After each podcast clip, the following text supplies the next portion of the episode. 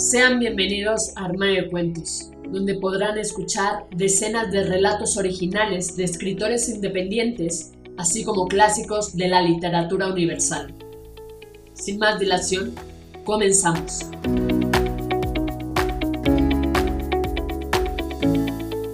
Hola, ¿cómo están?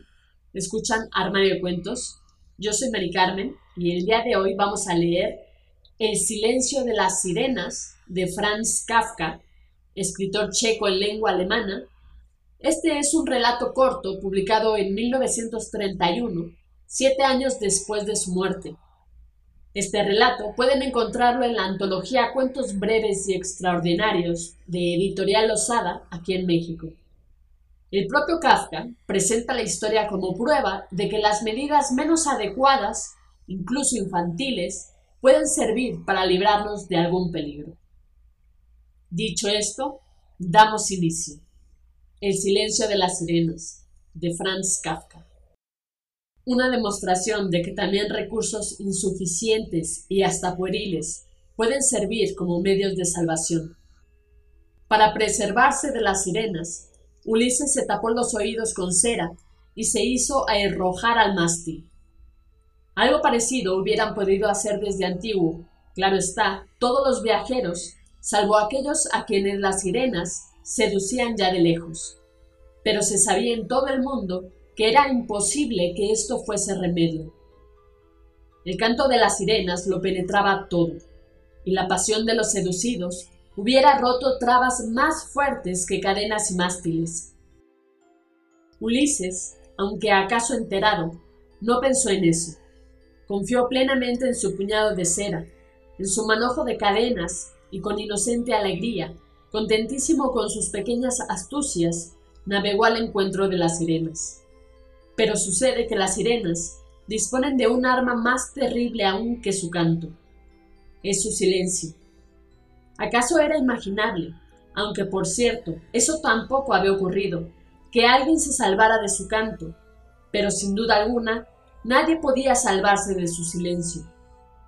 No hay nada terrenal que pudiera resistir a la sensación de haberlas vencido con fuerzas propias, a la infatuación consiguiente que se sobrepone a todo.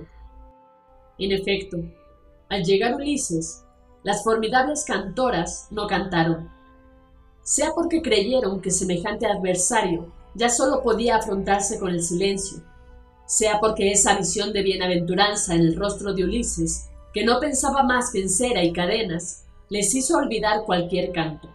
Pero Ulises, por así decirlo, no oyó su silencio. Creía que cantaban, solo que él se veía librado de oírlas. Vio primero fugazmente las torsiones de sus cuellos, la honda respiración, los ojos arrasados en lágrimas, la boca entreabierta, y creyó que todo eso formaba parte de las arias que sin ser escuchadas resonaban y se perdían a su alrededor. Pero pronto todas las cosas rebotaban en su misma mirada abstraída. Era como si las sirenas desaparecieran ante su resolución. Y justamente cuando más cerca estuvo de ellas, ya nada sabía de su presencia. Y ellas, más hermosas que nunca, se estiraban y se retorcían. Tendían sus garras abiertas sobre la roca y sus hórridas cabelleras ondeaban al viento, libremente. Ya no pretendían seducir, tan solo deseaban atrapar, mientras fuera posible, el reflejo de los dos grandes ojos de Ulises. Si las sirenas tuvieran conciencia, habrían sido destruidas en aquella oportunidad, pero así perduraron, y únicamente se les escapó Ulises. Por lo demás, la tradición refiere también un epílogo al respecto. Ulises, así cuentan, fue tan zorro tan rico en astucia, que ni aun la diosa del destino logró penetrar en su fuero más íntimo.